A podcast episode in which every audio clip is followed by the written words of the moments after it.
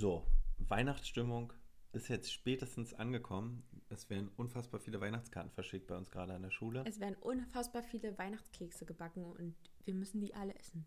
Die Menge an Süßigkeiten in allen Räumen der Schule hat ein kritisches Maximum erreicht. Es ist Zeit, dass das beendet wird. L'horaire met Bloch. Der Café Podcast. Missiona und Max. Ja, wir begrüßen euch zum letzten Lehrerzimmerplausch für dieses Jahr. Es ist doch Zeit für die Ferien und ich weiß nicht, wie es dir geht. Ich bin definitiv bereit für die Ferien. Ich bin überreif. Wäre ich eine Avocado, wäre ich so braun, dass mich keiner mehr wollen würde. Überferienreif. Überferienreif. Matschig quasi.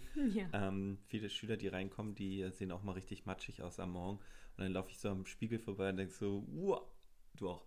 Ähm, Ihr passt richtig gut zusammen. ähm, ich hatte heute ein T-Shirt an und darüber so eine Strickjacke und habe festgestellt, äh, als ich im Lehrerzimmertag stand, so scheiße, ich habe einen riesengroßen Fleck auf meinem T-Shirt, also so, der so leicht nur in der Farbe variiert zum normalen T-Shirt.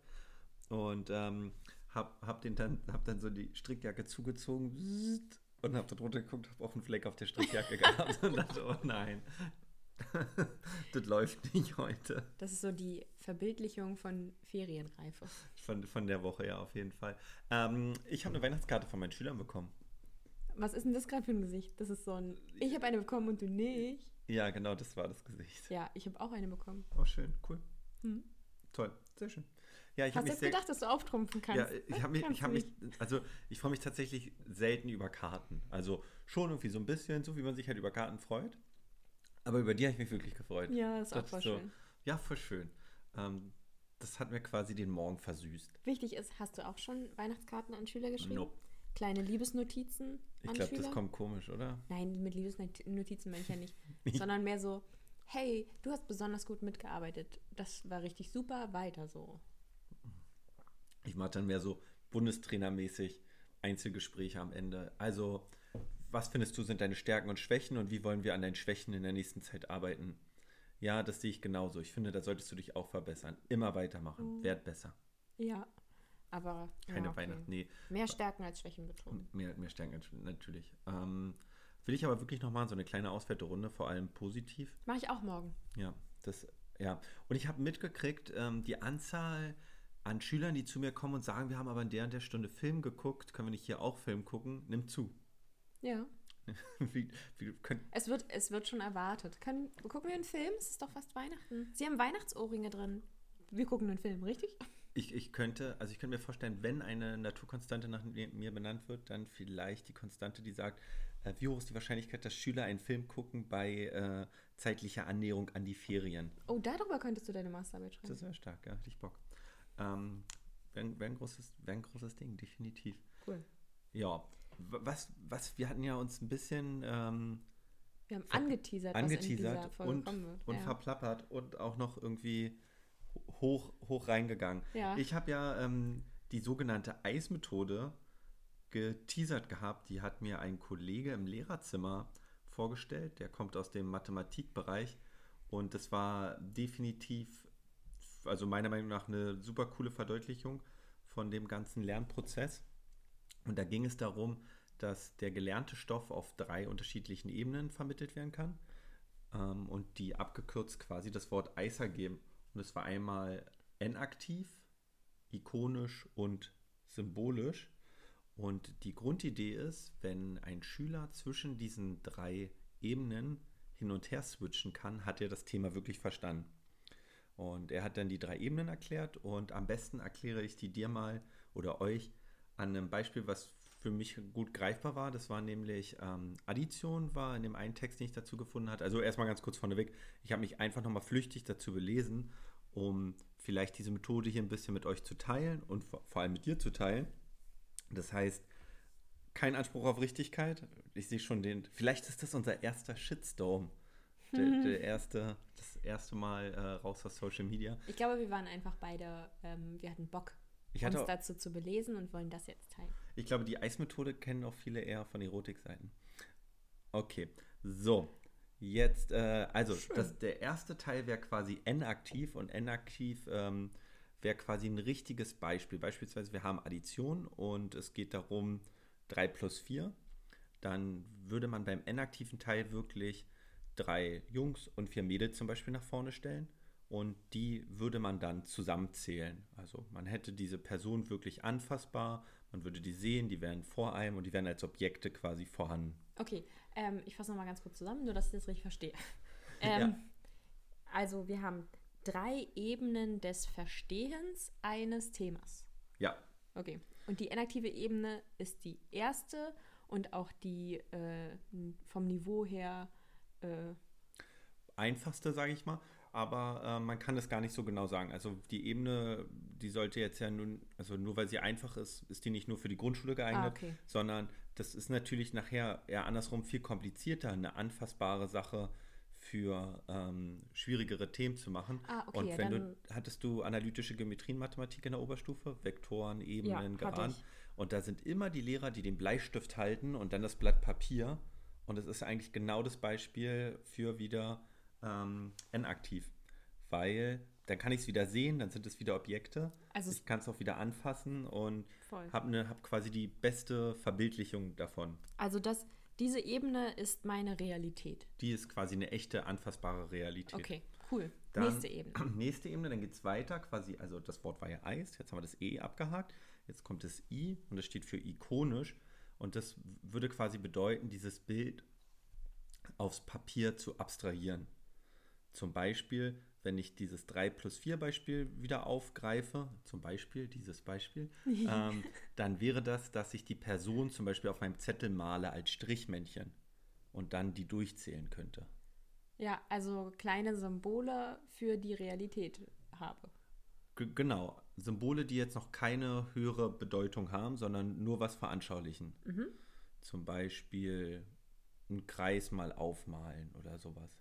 Ja? Ja, Ähm, die Person aufmalen, die gerade aufmalen, also entweder einen Würfel richtig anfassen und ikonisch wäre dann den Würfel aufmalen. den Würfel aufmalen. Genau, ich kann ihn nicht mehr auf. Und dann kommt quasi die komplizierteste Ebene, die ähm, symbolische Ebene. Und da geht es darum, wirklich komplett das in eine fiktive Sprache zu drücken. Das ist die Ebene, auf der du gerade dieses Modell erklärst. Sprache. Sprache, genau, tatsächlich. Also Wir sind äh, jetzt auf der ikonischen Podcast, Podcast arbeitet nur mit dieser Ebene, Tatsächlich. weil wir den Rest gar nicht haben. Anders geht's nicht. Und wir, genau, wir müssten das jetzt bildlich, genau, ist ja egal, es wäre quasi in dem Fall immer ein netter Ansatz, immer ikonisch. Fa- Falls mein Kollege das ja irgendwann mal hört, falls er mal über die Folge stolpert und ich, äh, und er was, kann sich dann gerne zu Wort melden und hier nochmal eine Zurechtrückung, falls wir irgendwas durcheinander bringen. Aber ich fand es super interessant, weil es auch irgendwie für mich jetzt Sinn ergibt, das ganze Modell. Deswegen gehe ich mal davon aus, dass wir es verstanden haben.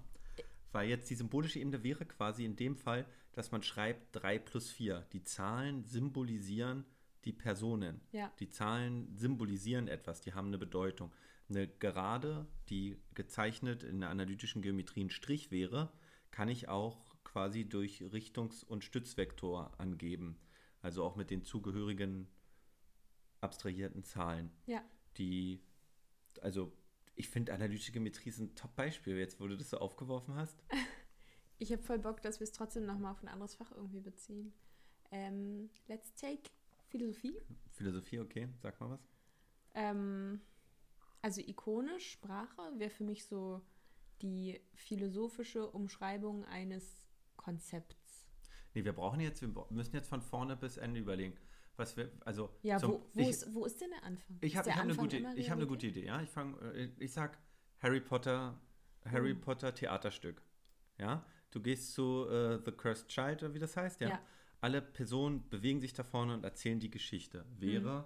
die N-aktive Ebene. Ich sehe Menschen, die sich bewegen. Ja, Mein, mein kleiner Cousin bekommt das Bilderbuch dazu, wo Personen quasi abgebildet sind, die eine Handlung machen, quasi wie so ein Daumenkino oder Comic, was auch immer. oder ein Comic Ja. mit wenig Text, wäre die äh, ikonische. Mhm. Und die wirklich nur noch in Textform, wo quasi Orte beschrieben werden, wie sie aussehen und so weiter, wäre Ja. dann die ikonische. Okay, Große und- Frage, wenn, wenn man dieses Eisprinzip googelt, wird man quasi erschlagen von Google-Treffern in Kombination mit Mathematik. Keine Ahnung, ob das gedacht ist, um das auf alle anderen Na, Fächer umzumünzen. Es kommt ja darauf an, was wir hier bei dem Beispiel verstehen wollen. Wenn wir eine Geschichte nachvollziehen wollen, was ja durchaus eine Kompetenz in Deutsch und Englisch zum Beispiel ist, Ja, ähm, sowas, ähm, na, es wäre dann entweder Hörsehverstehen oder Leseverstehen, dann ist dieses Nachvollziehen einer Geschichte auch eine Verstehenskompetenz und das kann ich eben auf diesen verschiedenen Ebenen machen. Und das ist auch durchaus das, was wir zum Beispiel im Ref lernen, dass wenn ich eine Geschichte erarbeite oder ein Buch lese, ja. dass ich dann zwischendurch das, was da passiert, um es eben verständlich zu machen, ähm, auch auf eine von diesen anderen Ebenen hole. Und die Schüler zum Beispiel dazu was, ähm, eine Szene malen lasse oder eine Szene darstellen lasse, ähm, um eben zwischen den Ebenen zu switchen. Also mega. Also ich glaube, das ist einfach was, was wir wissen, dass das gut ist, Ja, was die Anforderungsbereiche wechselt. Aber das ist richtig cool, wenn wir dieses Modell dazu kennen und das so transparent machen können und bewusst entscheiden können. Ich möchte jetzt die Ebene wechseln, weil ich will, dass sie das konkret anders verstehen. ja man kann es auf einmal rechtfertigen, seine Idee. Und das ist manchmal gar nicht schlecht in der Planung. Manchmal ist man ja unsicher, plane ich jetzt die Stunde auf diesem Weg oder auf jedem Weg. Und so könnte man sich aktiver für eine Variante entscheiden, weil man direkt im Kopf hat eine didaktische Grundlage dazu, ein Ja. Fundament, auf dem das Ganze ordentlich fußt. Und was ich auch richtig gut finde, ist das, was du gerade eben schon gesagt hast, ähm, dass die Ebenen nicht automatisch Niveau bedeuten, sondern der Wechsel zwischen den Ebenen das Niveau erhöht. Ja, und vor allem, wie gesagt, können Schüler nachher zwischen den Ebenen switchen. Also es ist für sie kein Problem, aus einer linearen Funktionsgleichung diese Funktion dann auch einzuzeichnen oder Sachverhalte ab, zu abstrahieren. Dann ist es natürlich die Königsdisziplin und die sind wirklich im Thema drin und haben das dann tatsächlich verstanden.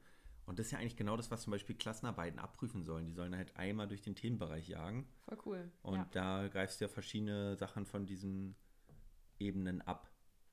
Ich glaube trotzdem, dass wir irgendwie in der Schule viel zu oft ähm, in diesem ikonischen hängen. Gerade wie so jetzt so in der Oberstufe. Ja. Ich glaube, wir machen zu wenig ähm, Anfassbares, zu wenig, äh, zu wenig Symbolisches, ähm, weil wir immer denken, das ist dann irgendwie Kinderkram. Aber ist es nicht. Ja, genau, wollte ich gerade sagen, man ist ja dann vielleicht so ein bisschen in seinem Akademiker-Denk gefangen Ja, voll. und äh, möchte irgendwie ganz toll und hochtrabend und exakt sein. Äh, aber so richtig kann man das ja nicht immer. Ich überlege gerade Sport, ob das bei Sport funktioniert. Na, vielleicht ist Sport dann auch wieder es auf die ikonische Ebene zu bringen. Ja, Sport wäre dann anders, ja. Oh, da lehnen wir uns, glaube ich, gleich auf gleich Fenster. Ich glaube, da muss man Sport ein bisschen anders mitarbeiten, weil da dann doch viel mit, äh, da muss man vielleicht anders rangehen an das Problem. Ich fand es auf jeden Fall super interessant. Kurz und knapp nochmal zusammengefasst, das Eisprinzip ist eine Möglichkeit, um verschiedene Ebenen des Lernens zu verstehen und einordnen zu können. Und dabei wird nach den großen drei Buchstaben vom Wort Eis in drei Bereiche unterteilt, nämlich in enaktiv, ikonisch und symbolisch. Eis. Eis, Eis, Eis. genau. Und die Königsdisziplin ist zwischen diesen drei Ebenen, sich frei bewegen zu können, zu switchen, Code Switching. Zu switchen? Zu switchen. Du hast letztes Mal auch noch was erzählt von einer anderen tollen ähm, Variante des Lernens. Ja, weil ich glaube, dass es so eng damit verknüpft ist. Ähm, und das ist auch was, was jeder in seinem Lehramtsstudium irgendwann gehört hat, bin ich ganz sicher. Ähm, und das ist so witzig, Das, weil. das ist vor allem witzig, weil ich es nicht hatte. Also ich habe es Nee? bestimmt gehört. Oh, doch, ähm, und es spricht für die Spitze von diesem Modell auf jeden Fall. Also, äh, kleine Anekdote dazu, ja. Also, ich bitte. habe dieses Modell kennengelernt in einer Didaktikvorlesung. Ähm, da hat unsere äh, Dozentin eine Pyramide auf ihrer PowerPoint an die Tafel geworfen. Die Pyramide war in P -P -P Pyramide war in ähm, Ebenen unterteilt. Das heißt, oben war ein ganz kleines Dreieck und die Ebenen wurden dann nach unten hin immer breiter. also eine Dreieck halt. Draufsicht. Nee. Na, Dreieck. Ach so, von vorne, okay. Ja, okay. also, genau. Ähm, und diese Ist das dann ein Dreieck mit mehreren kleinen Trapezen drin? Sind das Trapeze dann? Ah, Außer das obere, das oberste. ein Das Dreieck. ein Dreieck, ja. ja. Okay, jetzt wird's verwirrend. Also diese Lernpyramide soll jedenfalls verdeutlichen, ähm, wie viel Prozent von dem, was ähm, Menschen auf irgendeine Weise ähm, zugebracht wird, ähm, wie viel Prozent davon hängen bleiben. Okay, also quasi, wie effektiv ist der Weg der Informationsaufnahme? Genau. Ähm, und Sie hat uns das als Vortrag erklärt. Also sie hat diese Pyramide einfach als Lehrervortrag sozusagen beschrieben. Und das war direkt auch die erste Stufe, von der nur 5% hängen bleiben, ähm, was den Hörsaal mal kurz zum Lachen gebracht hat. Ähm, also 5%, das ist das kleine Dreieck ganz oben, ein Mini-Teil, bleibt nur hängen, wenn wir einfach nur einen Vortrag hören und eine PowerPoint mit einem Dreieck anstarren. So, und nichts Inaktives, äh, inaktiv, äh, Interaktives passiert damit. So, nächste Stufe wäre dann, wenn wir etwas lesen, danach, wenn wir Bilder oder Videos oder Audio sehen, das heißt, ja, okay, das kleine Dreieck Ja. könnte da so ein bisschen dazugehören. Ähm, Ja, voll. Ich glaube, genau, das bleibt halt schnell. Das heißt, wie viel Prozent bleiben hängen bei Bildern, Videos 20. und Sounds? Okay, 20 Prozent bleiben hängen. Genau, ich also- schon mal viermal so effekt, also, was ich immer noch wenig finde. aber andersrum be bestätigt das ja genau dieses, hey, Schüler, wenn ihr eine PowerPoint macht, ballert da einfach ein Bild, was dazu passt, drauf. Naja, ballert einfach ein Bild drauf, sagst okay. du nicht. Nee, ich sag nicht ball. Fü fügt doch noch eine dazu passende Visualisierung ein. Und erklär sie dann auch noch dazu. Genau. Oh, es tut mir leid, ich muss nebenbei Kaffee trinken. Nee, ist alles okay. ähm, total, ich hatte äh, Vor Vorträge siebte Klasse, da hat einer ein Wasserkraftwerk erklärt, nur anhand seiner Worte. Das Wasser wird dann umgestaut und dann durch Turbinen und Und er hat keine kein, keine, Gestik keine dazu. Visualisierung, nur erzählt. Und ich dachte, es ist alles so richtig, was du sagst. Aber, Aber ich kann dir hier folgen, aber hier kann dir keiner folgen. Und dann klickt Nice. er weiter in seiner PowerPoint, blub, und dann kommt eine Skizze. Ja, hier ist ein Bild dazu und klickt wieder weiter. Und Oh ich dachte nein. nur so, nein, es wäre so gut gewesen. Schön. Ähm, nächste Ebene, 30% bleiben hängen, wenn uns etwas demonstriert wird. Zum Beispiel ein Wasserkraftwerk.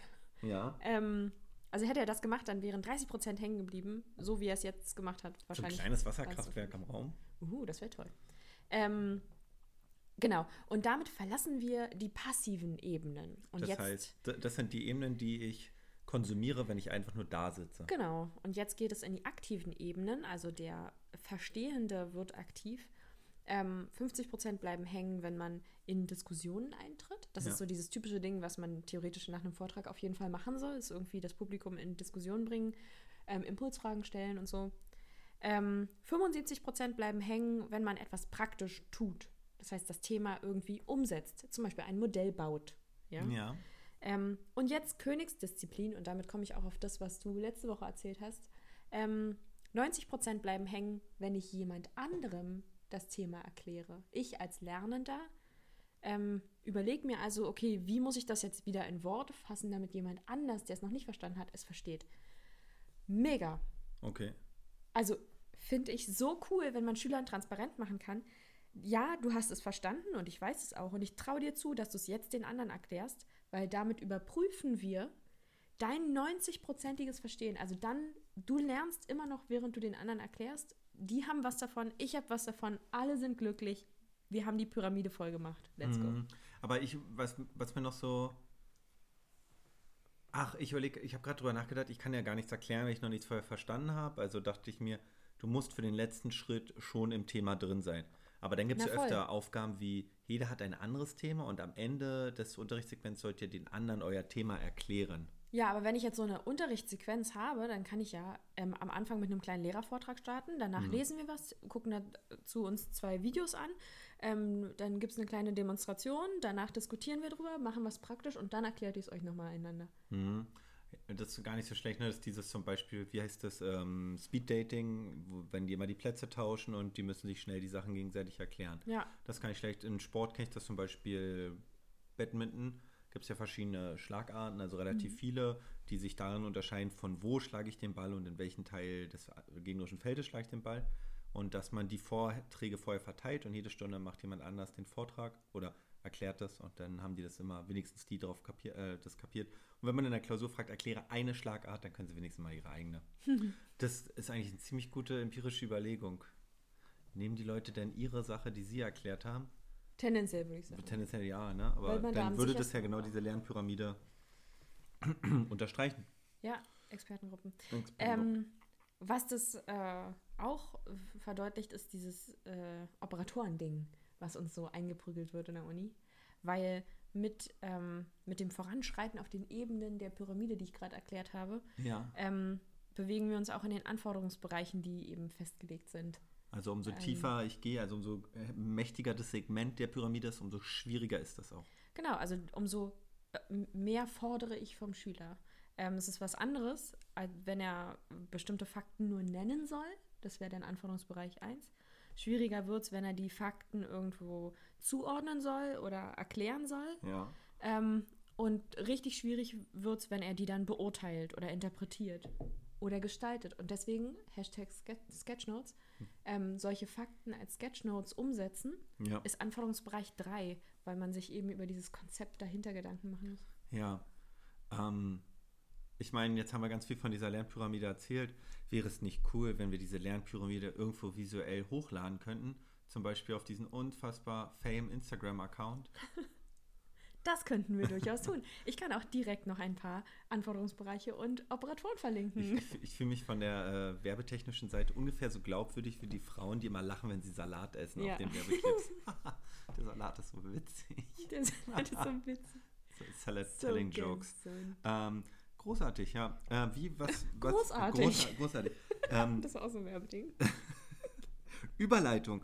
Ähm, wie hast du es in der Uni gemacht? Also was ist dir am besten oder am leichtesten gefallen, selber wirklich zu lernen? Mm, Dass ich die Themen verstehe, nachdem sie mir Ja. nur mit 5% hängen geblieben sind in der Vorlesung. Ja, genau, das meine ich. Ja, also was ich viel gemacht habe, gerade so für Klausuren, ist mir die Sachen aufsprechen und hören. Ja. Das war- und hören. Ja, ich habe mir die Sachen dann vorgelesen und angehört, so podcastmäßig.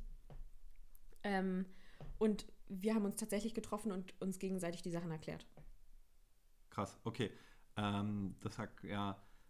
Ich muss sagen, ich hatte im Abi, hat einer aus unserem Jahrgang wiederholt.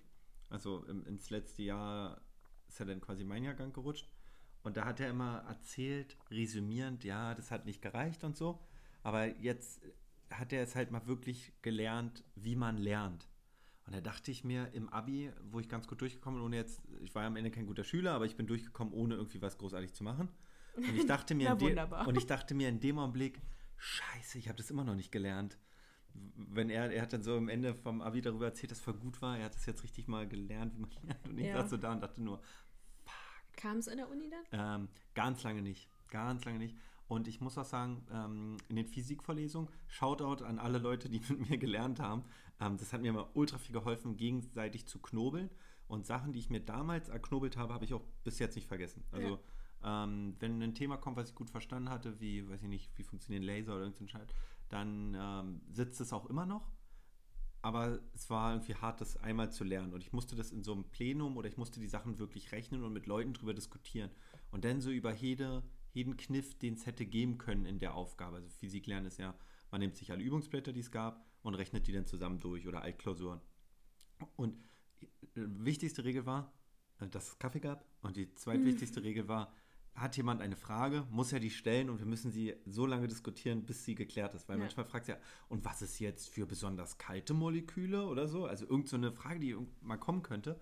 Äh, da muss man die klären. Und auf Grundlage von diesen Diskussionen bleibt es hängen. Und was mir aufgefallen ist, was ich immer noch nicht null kann, und ähm, da ging es Abimax nicht anders, Sachen auswendig lernen, die man nicht verstehen kann oder muss. Und ich sage nur diese komische Didaktikvorlesung, Ja. wo man nur auswendig, das waren Hieroglyphen für mich. Also es war, stand alles gleich da und man hatte beim Durchlesen der Musterantworten auch nie einen Aha-Effekt. Nee, weil du, weil du es auf anderen Ebenen zum Verstehen gebraucht hättest. Ne? Ich dachte immer so, über jede Antwort, die ich in den Musterlösungen gelesen habe, dachte ich, ja, ist ja klar.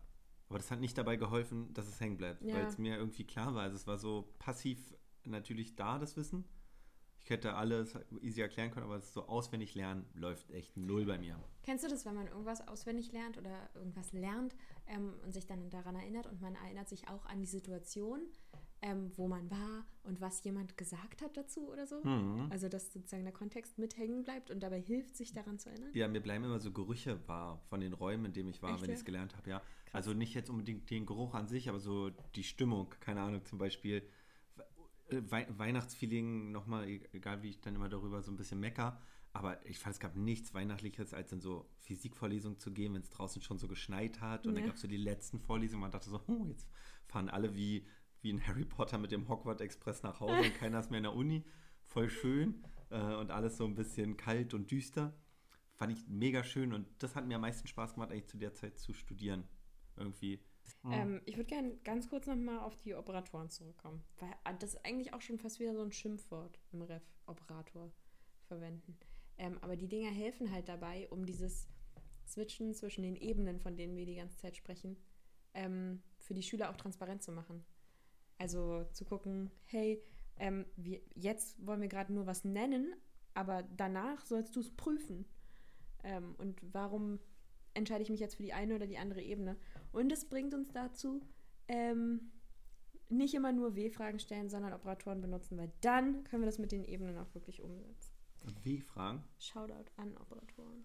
W-Fragen? Ja, nicht, ähm, wa was passiert, wenn du das und das machst, sondern äh, nenne mir Gründe für oder erkläre den Vorgang. Ach so, du meinst, Operatoren soll man mehr benutzen, damit sich Schüler daran gewöhnen. Ich war ganz am Anfang von meiner Vertretungslehrerzeit immer sehr vorsichtig mit Operatoren, weil ich dachte, es ist zu akademisch. Ähm, aber es ist viel wichtiger, dass Schüler sich ganz früh daran gewöhnen und du verschaffst dir damit auch so eine ähm, Diskussionshoheit im Hinter äh, nach den Klausuren, wenn Leute sagen so, hä, ist das nicht die Antwort? Du kannst sagen, nee, da steht bestimme oder benenne. Also da ist ja genau im Operator geklärt, was du erwartest als äh, Lehrer. Voll, also auch für die Schüler, aber ich meine auch für mich als Ja. Lehrkraft, um für mich zu wissen, worauf will ich denn jetzt eigentlich mit dieser Phase in meinem Unterricht hinaus? Ja. Also was ist hier jetzt gerade mein Ziel und wie bringt mich dieses kleine Ziel zu meinem großen eigentlichen Ziel? Ja. Und da sind Operatoren, also es ist einfach ein Riesenunterschied, welchen ich da nehme. Und bei W-Fragen denkt man da nicht so drüber nach.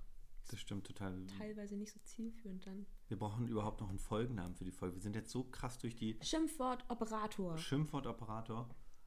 Ich finde ich find auch noch Eis, aber nicht der Erotikshop nicht schlecht. Oh, Hm? okay. Mm, Würde dann verschiedene Menschen ansprechen? Ich, ich glaube, ich glaub, es ist ein Clickbait. Voll. Clickbaits sind wichtig. Wir machen äh, Schnick, Schnack, Schnuck. Schnick, schnack, schnuck am Ende. Okay. Ähm, großartig. Ich bin. Also mir hat das mit dem Eisprinzip ziemlich viel Spaß gemacht. Die Ernährungspyramide. Die, die, die Snack- Snack-Pyramide ist auch ziemlich die großartig. kognitive Snack-Pyramide. Das finde ich auch gut. Ja, schön. Kognitive Snack-Pyramide. Schön, schön, schön.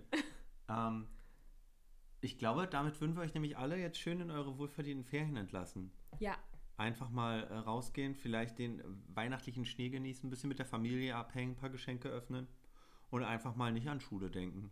nö. Und wenn ihr dann fertig seid mit Abhängen und wieder äh, frisch sein, dann könnt ihr ja mal ab dem neuen Jahr über Operatoren nachdenken. Und ähm, es gibt, äh, Nein Gag ist wieder überschwemmt mit äh, Studenten haben Stress über in der Weihnachtszeit Memes. Ja, wegen Vorklausuren. Ja, aber ist so, ja? Ja, Hattest du sowas mal? Vorklausuren? ja. Also ich hatte eine und das war in Anatomie damals. Sonst weiß ich gar nicht, wie sich so eine Vor... Vor- Und das waren viele ja Vorklausuren und ja, alle so drehen durch. Halb, Halbsemester-Klausuren. Okay, hatte ich nie gehabt. Als, als Physiker ist quasi der Blut im Stuhl komplett über das Semester verteilt, weil du jede Woche deine Hausaufgaben Ach so, abgeben musst. und in Amerika sind die Semester jetzt vorbei. Die haben Endklausuren. Ah, Also das, es kommt ja auch viel Meme-Kram von da. richtiger, kein, kein, kein richtig purer deutscher Meme, kein mutterdeutscher Meme. Sehr schön. Ähm, kein mutterdeutscher. Wir, wir haben uns schon noch nicht auf den Folgennamen geeinigt. Aber wir haben uns darauf geeinigt, dass es abgeht in die Ferien für euch und für uns. Und ähm, ach ja, und nochmal Shoutout an alle Leute, die äh, so viele Einsendungen machen und Themenvorschläge sind ziemlich viele bei mir eingegangen. Ich Ja. habe noch keinen mit dir geteilt, weil das ja meine Themenvorschläge sind. ähm, Wow. Wow. ähm, von daher vielen Dank. Ja, äh, äh, verlinkt uns mal in euren Instagram-Stories. Wir wollen, ähm, wir, wir brauchen Inspirationen. Was? Ich habe noch ganz viel auf Tasche. Du auch. Bestimmt. Ja, aber mehr ist immer besser. Okay. Ein sehr weiser Freund von mir hat immer gesagt, besser haben als brauchen. Und äh, Ja, auch in dem Fall. okay. Auch in dem Fall mit Podcast-Themen. Adios, Muchachos und tschüss.